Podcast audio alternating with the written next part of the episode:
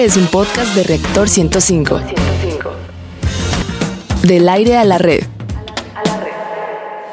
La diversión también es conocimiento. La diversión también es conocimiento. Radio Big Bang. Radio Big Bang.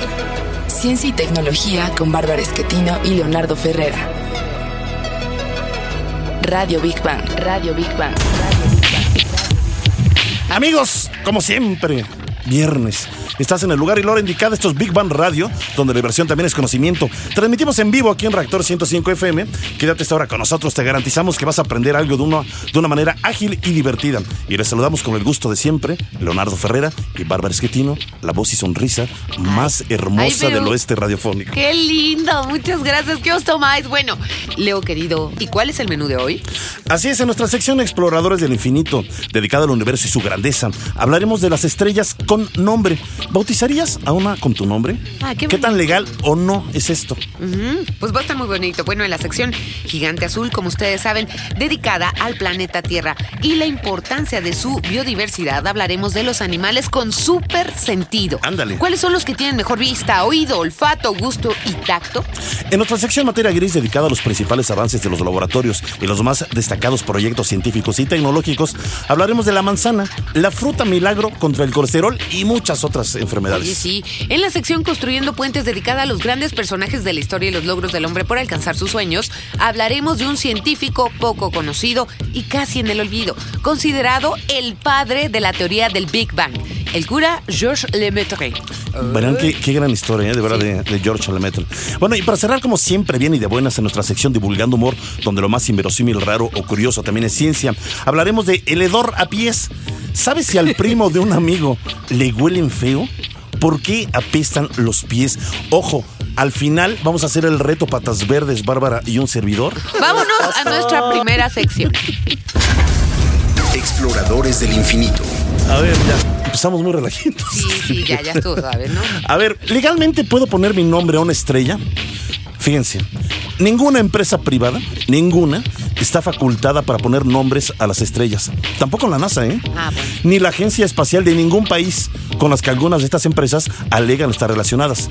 Tienen esas atribuciones. O sea, no es cierto. Ujú, no, no, en el pastel y ojo con los estafadores.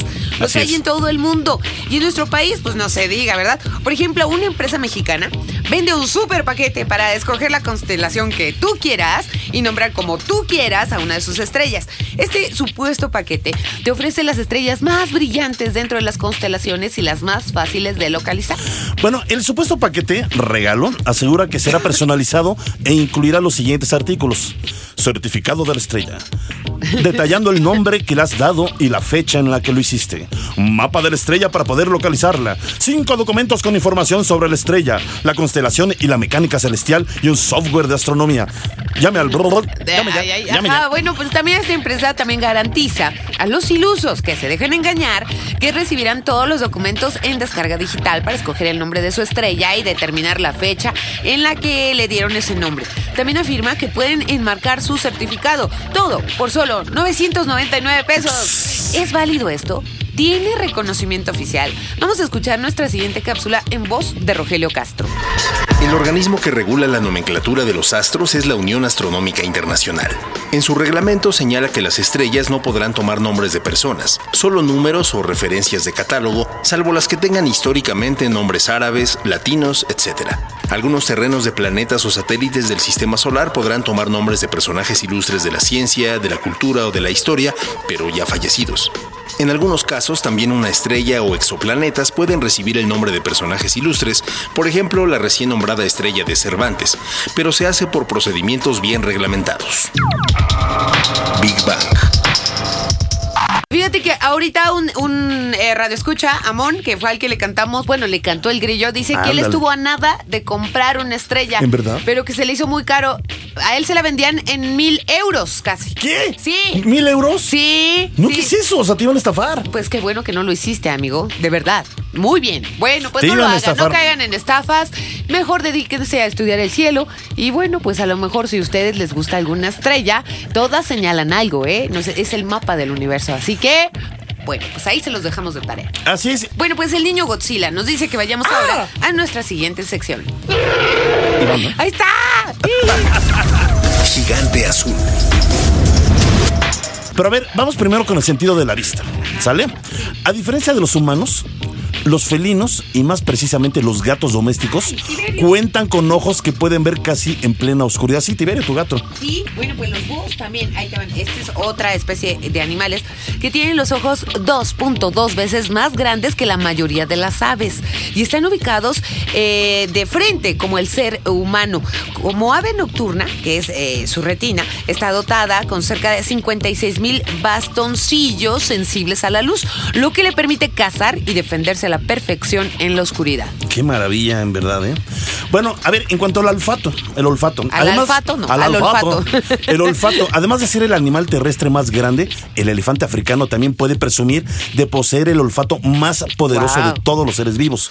Fíjate, los elefantes, con 1948 receptores olfativos, disponen de un olfato cinco veces más desarrollado que el de los seres humanos, con 386 receptores, y más del doble que el de los perros, con 800, rece- ocho- 811 receptores. Wow. Y hablando ahora del sentido del oído, entre todas las aves, el búho, como yo había dicho en un principio, es uno de los que tiene el mejor sentido del oído en el mundo. Tienen largos agujeros en las orejas que les permiten ubicar la posición vertical de los sonidos. Ándale. Por otra parte, sus tiempos de reacción ante el menor ruido ambiental son inimaginables. Wow. Y bueno, para conocer otros animales con un gran sentido del oído, vamos a nuestra siguiente cápsula. Los murciélagos no necesitan de la visión, pues poseen uno de los mejores sistemas de radares en el mundo. Por esta razón pueden moverse en la absoluta oscuridad sin chocar con ningún objeto. Emiten sonidos que al chocar con el entorno devuelven ondas interpretadas por sus sistemas nerviosos. Al igual que los murciélagos, los delfines tienen muy buen oído y poseen sistemas de radares llamados ecolocación. Lanzan chillidos que rebotan hasta sus mandíbulas inferiores y ahí se produce una transcripción de lo que acontece lejos. De algún modo podemos decir que los delfines son mamíferos que ven los sonidos. Big Bang. A ver, a ver, mi querido Iván Montes de Oca de la Conavio, estamos hablando de cosas sorprendentes de los animales. En este caso empezamos a hablar, eh, Bárbara y un servidor, pues de los sentidos. Pero sin embargo, pues creemos que hay mucho más cosas sorprendentes de los, de los animales. Cosas que a lo mejor ni siquiera nos podemos imaginar. Claro. Platícanos. Pues, pues hay muchísimo, ¿no? Este, en cuanto a los sentidos, en cuanto a comportamiento, Ah. en, en cuanto a aptitudes que fueron desarrollando conforme el tiempo, de acuerdo a su ambiente, ¿no? Eh, tenemos, por ejemplo, a mí me gusta mucho mencionar el caso de la mariposa monarca, ¿no? Ah, ya Ándale, sí, sí, la sí, pequeño insecto que muchos conocemos y Ajá. muchos otros no, Ajá. que eh, tiene la migración, una de las migraciones más largas dentro de los insectos, ya que viaja desde Estados Unidos y Canadá hasta el centro de México, y esto en una sola generación. Wow. Es decir, hay una generación de mariposa monarca que vive nueve meses, a diferencia de las normales que no O sea, migran. la misma que sale de Canadá es la misma que llega La ahí a Michoacán, por ejemplo. ¿no? Eso es correcto. ¿Cuánto tardan en el trayecto si vive solo nueve meses se la pasa viajando toda su vida? Este, pues esa migración nació justamente para pasar el invierno en los bosques templados de México. Ajá. Y pues justamente su viaje dura aproximadamente eh, cuatro meses, Ay, en cuatro o seis meses en que llega y luego el regreso, ¿no? Qué que cansada. Se- pues se puede morir en el camino.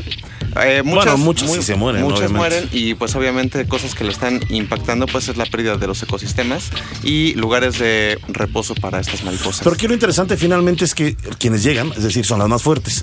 Y esas que son más fuertes por cuestión de naturaleza, pues finalmente son las que van a tener las mejores crías, ¿no? Digamos, ¿no? Algo, algo importantísimo es que eh, esta generación que se denomina como Matusalén porque vive mucho tiempo, Ajá. este se, se reproduce cuando este en el, en el norte del continente las temperaturas bajan y los días son más cortos. Eso les Ah. indica biológicamente que este va, va a reproducirse la generación Matusalén.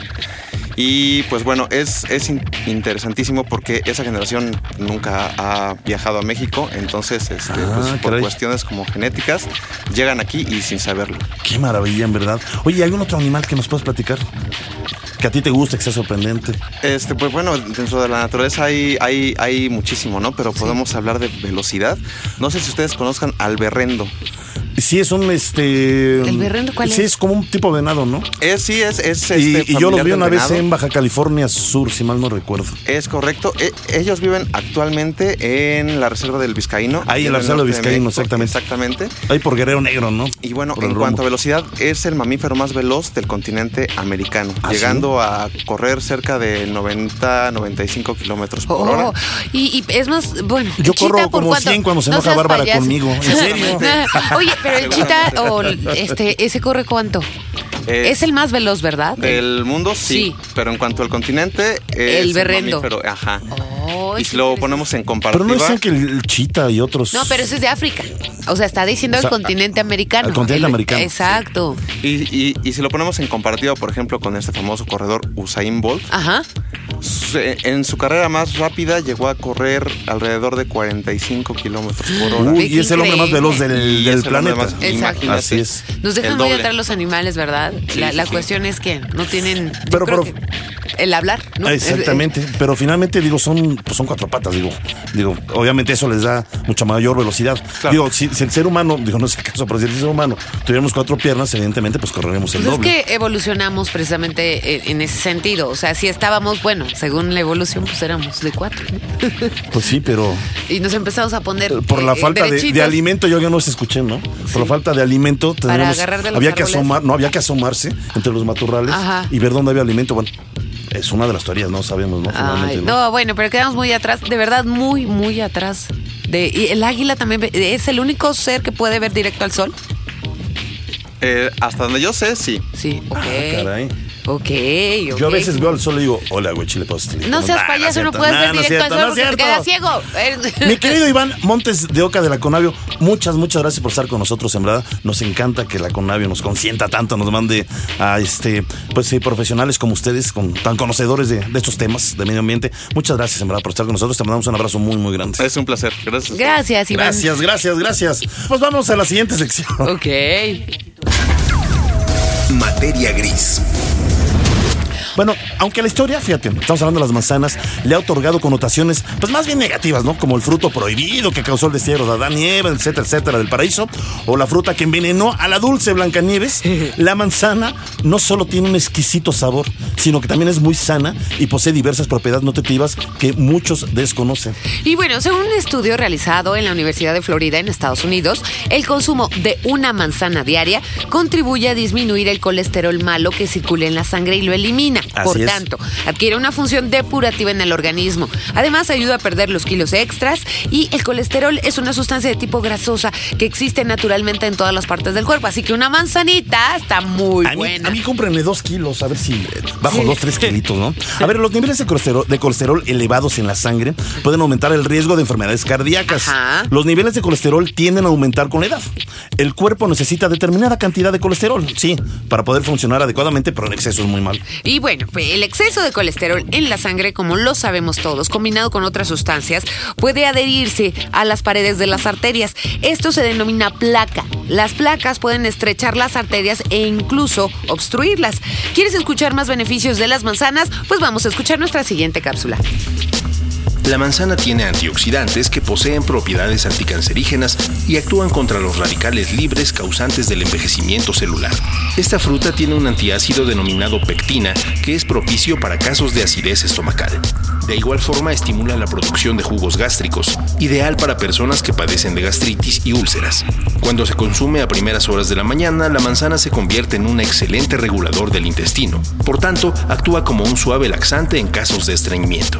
La manzana favorece la eliminación de líquidos corporales, siendo muy adecuada en casos de obesidad y enfermedades reumáticas. Big Bang. Pues sobre esto está con nosotros el doctor Max Sarachaga. Muchas gracias por Ay, estar qué con bueno nosotros, que vino, doctor. Muchas gracias. Sáquenos aquí de, la, de la ignorancia. Yo, yo sí lo estaba cuestionando así, ay doctor, dígame, porque ya Es los delgados también les dan diciendo en el infartos. corte y que, uno- que, pues mil veces escuchamos la palabra colesterol, Colesterol, pero en verdad que ahora que estoy leyendo, o estuvimos leyendo un poco más para desarrollar este tema de la manzana, pues en verdad que el colesterol alto es, es mortal, es malísimo, doctor.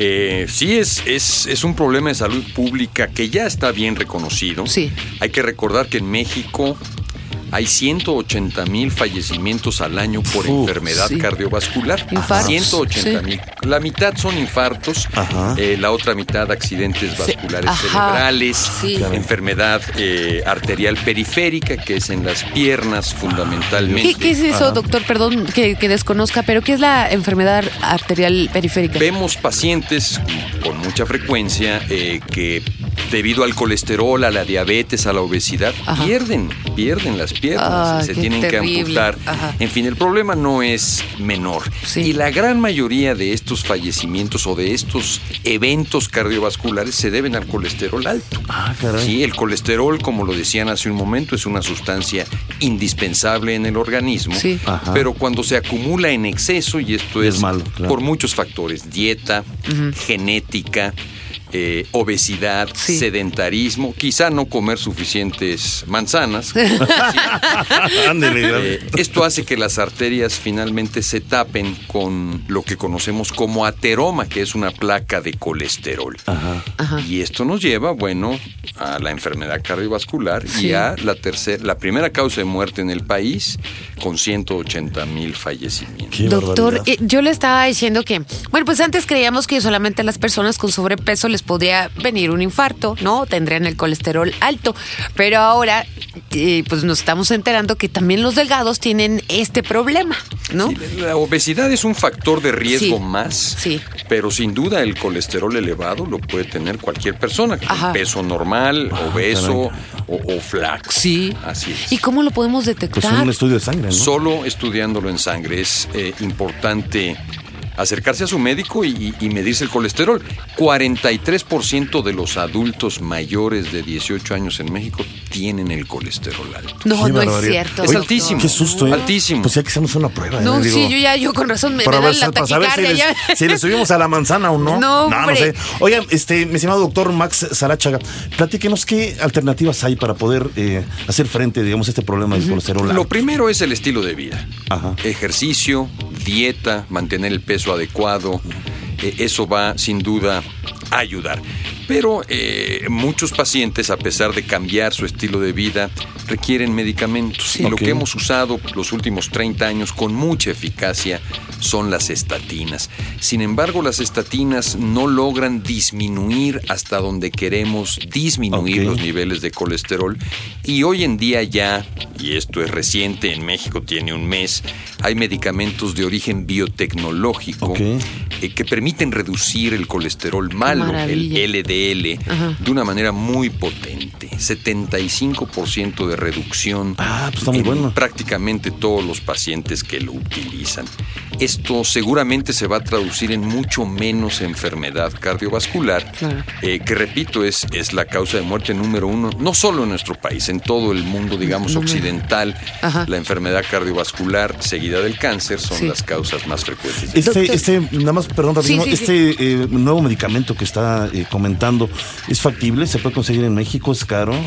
Ya lo tenemos en México, tenemos eh, un mes eh, con él disponible. Ah, caray. Eh, está disponible en el mercado privado ya y estamos haciendo todos los esfuerzos por incluirlo en las instituciones de salud Seguridad social, pública sí. para que todos los pacientes candidatos, Ojalá. que quiénes son, aquellos con alto riesgo cardiovascular y quiénes son ellos, Sí. los que ya tuvieron un evento, alguien que ya se infartó y que Ah, requiere bajar sus niveles de colesterol aún más.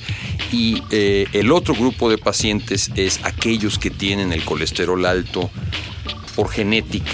Porque, sí, o sea, han que, han- que, que haya tenido en la familia padres eh, infartos correcto. o, y vemos o con accidentes frecuencia de estos. eh, individuos jóvenes, adultos Sí. de 35, 40 Cada años vez más jóvenes, que se doctor. infartan. Sí. Eh, esto es una eh, enfermedad que llamamos hipercolesterolemia familiar Ah, caray. y que requiere también disminuir de manera muy significativa el nivel de colesterol.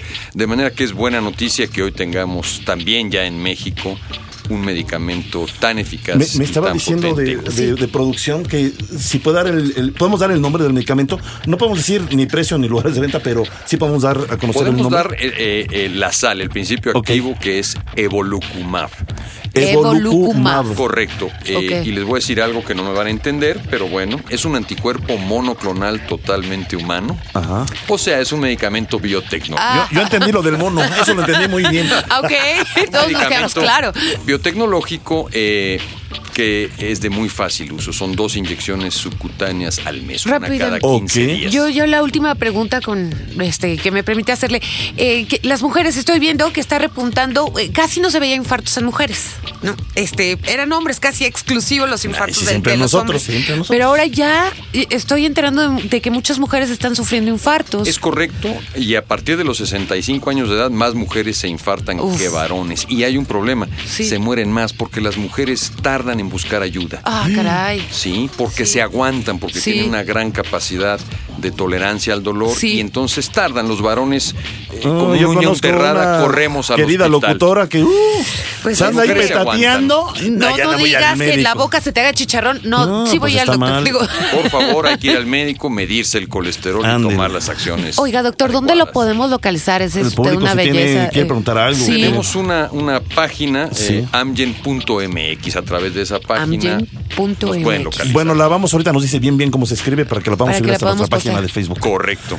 Doc, muchas gracias. Qué amable, doctor. eh, buenos días. muchísimas Sara Chaga, gracias. le mandamos un abrazo enorme y este, pues al rato también vamos a pasar el nombre de- del medicamento bien en nuestra Sí, página de sí, Facebook. sí, sí, sí. Si hay algún interesado y a comer manzanas, mi querido doctor. Magnífico, buen día. Gracias. Buen día, gracias, un doctor. abrazo. Muchísimas gracias. Y vamos a. Vámonos a la Tiene- siguiente Sí, sección, ¿no? vámonos a la Vámonos, siguiente. vámonos, Vamos a sí. seguir saludando, ¿eh? Pero. Construyendo puentes. Así como hemos hablado de el papá de todos los científicos, uno de los grandes genios incomprendidos, Nikola Tesla, por supuesto de la historia, que tardíamente se le ha hecho justicia pero llegó, ¿sabían Así que hay es. otros grandes científicos que casi están en el olvido? Claro. Y uno de ellos, como les dijimos en un inicio, es Georges Lemaitre. Así es. Bueno, pues George, a ver cómo lo pronuncias. No, no.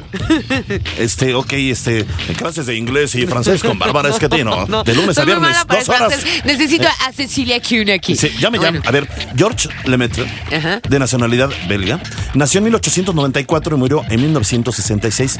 Fue veterano de guerra, condecorado tras un ataque, pero fíjate, tras un ataque con gas de cloro en la Primera Guerra Mundial, decidió entregarse a Dios.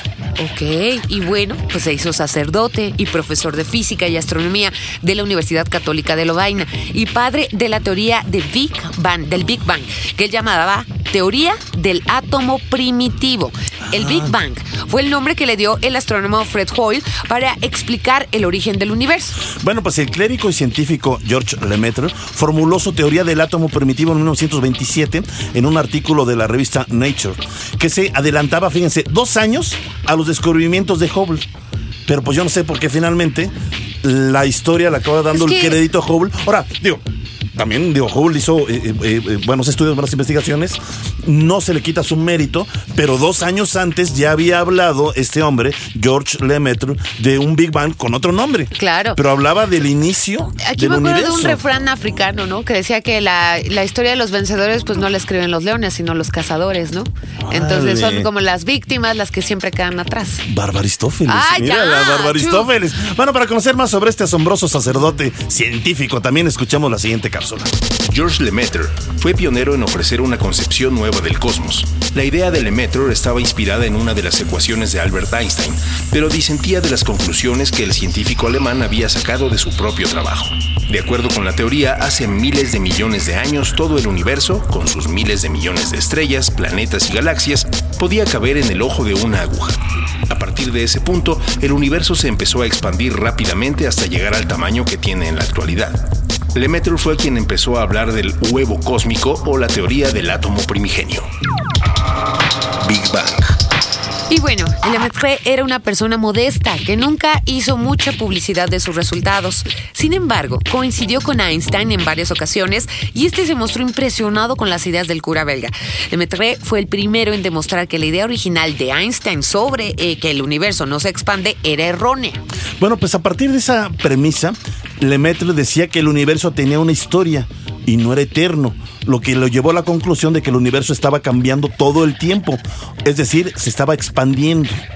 Y, y sobre este tema, bueno, a mí se me hace muy, muy, muy interesante el saber cómo hay eh, teorías que ya se habían dicho antes, Sí, pero se las adjudican se las otros. adjudican otros, Sí, pero la valía de esas teorías se han comprobado recientemente y hemos hablado varias veces del acelerador de partículas, el CERN por sus siglas en francés, que está en Ginebra, Suiza. Este laboratorio que está a 130 metros Sí. bajo tierra, que hemos tenido la oportunidad de estar ahí presentes, donde finalmente han podido determinar o encontrar, digamos, esa primera partícula que dio origen exactamente pues a- a- al universo. Oye, ¿quién crees que llegó? Bueno, no llegó, está en el teléfono.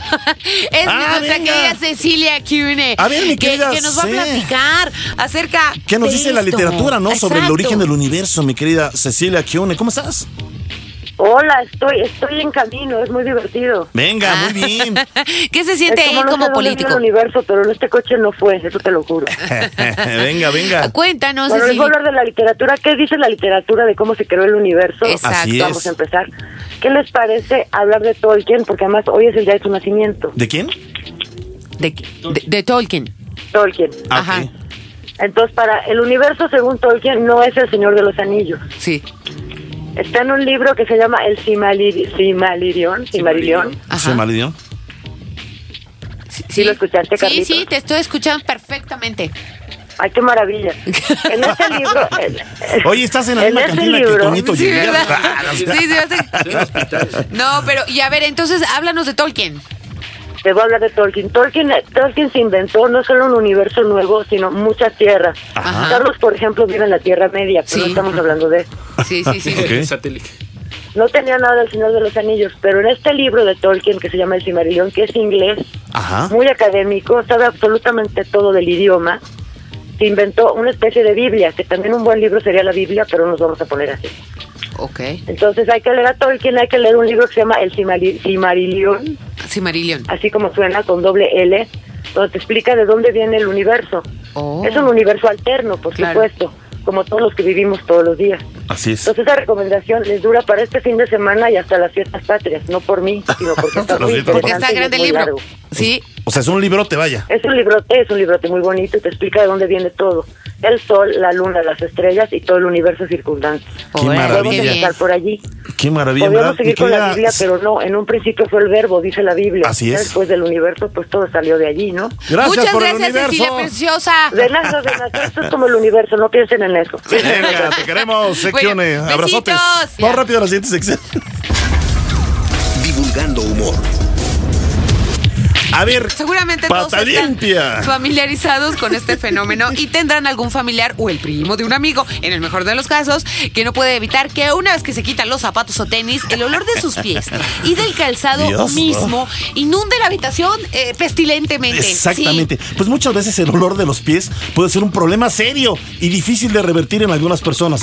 Muchas precauciones o medidas que se toman para contrarrestarlos los hay. Quizás entonces muchos de los que padecen esto se hayan preguntado Qué puerco. por qué los pies huelen mal, por qué huele a qué, a queso roquefort. Ah, no, peor. Peor, no lo sé. peor. Bueno, la principal razón para el mal olor de los pies es la transpiración. Bueno, cada pie posee, además de muchos huesos, más de 250 mil glándulas sudoríparas, por lo que los pies se encuentran entre las partes del cuerpo más sudorosas. En un solo día, cada pie puede liberar hasta cerca de medio litro de transpiración. No, pues hay gente que son litros y litros de transpiración, ¿eh? Bueno, Sí. es que dicen que las extremidades, ¿no? Cabeza y pies eh, tienen mucha transpiración. Bueno, dice. Yo, que- yo huelo bien de todos. Ay, ay, ajá. Yo huelo bonito. Y ya no pongo a Cecilia que siga oliendo porque no, no, no, no, no, no. A ver, de todas maneras, la transpiración consiste básicamente en agua y sal, guacala, ¿eh? Por lo que no tiene un olor realmente específico. Realmente el, el mal olor, o sea, ese olor a, a queso gruyero a- o a queso ricofort de los pies es provocado por bacterias presentes en la piel que se alimentan del sudor y liberan desechos que tienen ese característico mal olor. Y a ver, ¿qué calzado usas? Vamos a escuchar la siguiente cápsula. El ambiente húmedo y oscuro del pie rodeado del calcetín y el zapato es muy propicio para las bacterias, por lo que el olor que se despide al descalzarse y que generalmente permanece en el zapato es la excreción de las bacterias que se encontraban ahí. La razón por la que el mal olor de los pies es más frecuente o más intenso en algunas personas se debe simplemente a la transpiración de cada uno. Algunas personas transpiran más y otras menos, aunque también entran en juego otros factores fisiológicos propios de cada persona y propios también del sudor de cada persona. El sudor que emana de los pies no puede salir fácilmente al aire como lo hace el de las manos, sino que queda atrapado en el calzado y las medias. Big Bang. Oye, sí huele a pie. No, no ¿eh? huele a pie. A mí se me hace que es tu bota. Ay, ya no es ponte la cierto, bota, no Barbarita, es cierto, en serio. no es cierto, eres un ¿Verdad, mentiroso. ¿Verdad, Carlitos, que huele a Ay, patrulla? Estoy seguro que sea eso. Estoy seguro que sea eso. A ver, Pues te me hubieras olió- me acercado olió a Carlos, Pues ¿eh? acércate. ¿Qué eso huele? Acérquense, quién, quién- bueno, ya. qué valiente, qué valiente. ya. ¿A poco creen? Fíjense que los bonitos o los feos, o miren, es que esto no se trata de belleza, ¿eh? No, Los bonitos no, y no, los no, feos no. también apestan. O a los, ¿tú crees que a, lo- a los ricos, a los pomposos no les... Claro, bueno, pues ahí les doy un ejemplo, ¿eh? Johnny Depp tiene algo en común con su personaje en la película Piratas del Caribe y es su poco aseo personal. Muchas personas aseguran que en ocasiones tiene un fuerte olor corporal que no saben si sale de los pies, de las axilas. Oye, Johnny Depp, oye, oiga, señor pirata del Caribe, con Señor, tanto dinero. óigame, no, no. no, bueno. O sea, se puede comprar los zapatos más modernos, no sé, que transpiren bien. Fíjate, ojo, ¿eh? Perdón, para, si voy a causar desilusión, sobre todo para las mujeres. Leonardo DiCaprio. Por su parte, odia usar desodorantes. Por lo que muchas personas dicen que tiene un mal olor de axilas. Pues imagínense los pies. Ah. Otro, Uy. uy, Ah. otra desilusión, perdón, ¿eh? Y yo sé que tiene muchas fans. Orlando Bloom, amado por muchas mujeres en todo el mundo, se cambia pocas veces de ropa a la semana, por lo que su olor corporal dicen que también es desagradable. Y bueno, ahí, ahí les va para los admiradores de esta peliculita que a mí me repatea, pero vean, Robert Pattinson, reconocido por su papel en la serie Crepúsculo, Ah. también es señalado por muchos de oler terrible. Es que ya está muerto porque es Drácula, ¿verdad? Entonces, bueno, Ah, bueno, eh, ya, que, eso. ya que no le gusta mucho el agua y por esa razón no se baña muy seguido. ¡Qué barbaridad! Bueno, pero se justifica en su caso, o sea, no sé. A ver, esto, esto está muy feo, en verdad, que te balconé. Y tu padre, y, tu, padre. Tu o sea- papá o tu mamá que te horror. Bueno, Madre, nunca me vais a balconear, ¿eh? por cierto, ¿eh? Yo sabes que siempre he olido a flores. Bueno, a ver, el padre de Justin Bieber, Jeremy Bieber, ha contado algunos secretos de la intimidad de su hijo al decir que lo que despierta al cantante Justin Bieber no son las pesadillas, sino el olor de sus pies que hace que toda la habitación se ¡Qué inunde asco! de un tufo a queso cabrales. Ay, qué horrible. Pero saben que voy a leer esto. Fíjate que Sandro, de, pero bien aplicadísimo, ¿eh? Sandro Goji Istuax, así se puso, ¿eh? Nos mandó esta información. El pie de atleta o tinea pedis es una infección micótica producida por hongos dermatofitos que caray. se alimentan de queratina o por levaduras. En casos, por eso huele tan feo la levadura, el queso, ¿verdad? Bueno, en casos muy raros con alteración del sistema inmune. Afecta los pliegues interdigitales, o sea, yo creo los pliegues de la, la planta del pie el, y los bordes del pie.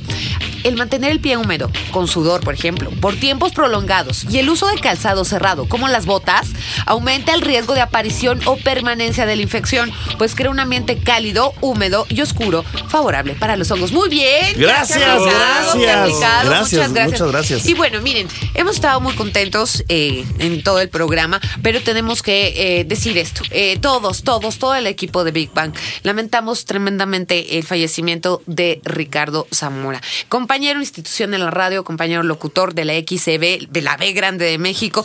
Eh, fue un gran amigo, todos los que lo conocieron, y colaborador, y una, pues, Pues un magnífica pésame a su persona. familia, en verdad un abrazo muy, Sí, muy grande. sí. Y pues para quienes creemos que hay algo más allá, entonces pues yo creo que ahorita ya está muy Como dices, contento. ya trascendió, ya se elevó. Ya, ¿no? Ricardo, ya se nos elevó, pero está contento, está muy probablemente con su demás familia Así y pues en un estado de, de paz que todavía no tenemos nosotros, pero bueno, les mandamos un abrazo muy podríamos grande. despedir el programa con una- un aplauso para. Ah, Sí, Ricardo Zamora, ¿qué les parece? Vamos a despedir el programa con un aplauso para nuestro querido amigo Ricardo, Ricardo Zamora. Zamora, claro. Tantos años en la XCB, la B grande de México. Un abrazo muy grande y un abrazo muy, muy grande a su familia. Y vamos a despedir este programa exactamente como dicen, pues con un aplauso.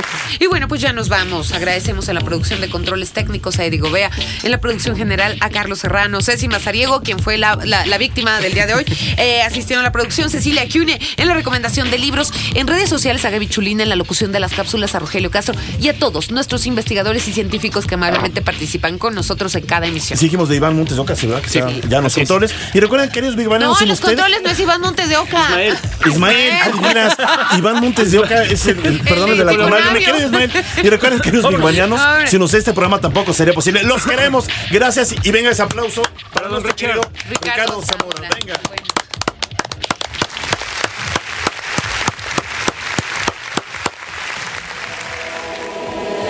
La diversión también es conocimiento. La diversión también es conocimiento. Radio Big Bang. Radio Big Bang. Ciencia y tecnología con Bárbara Esquetino y Leonardo Ferrera. Radio Big Bang. Radio Big Bang. Radio Big Bang. Esto fue un podcast de reactor. Podcast de reactor. Del aire A la red.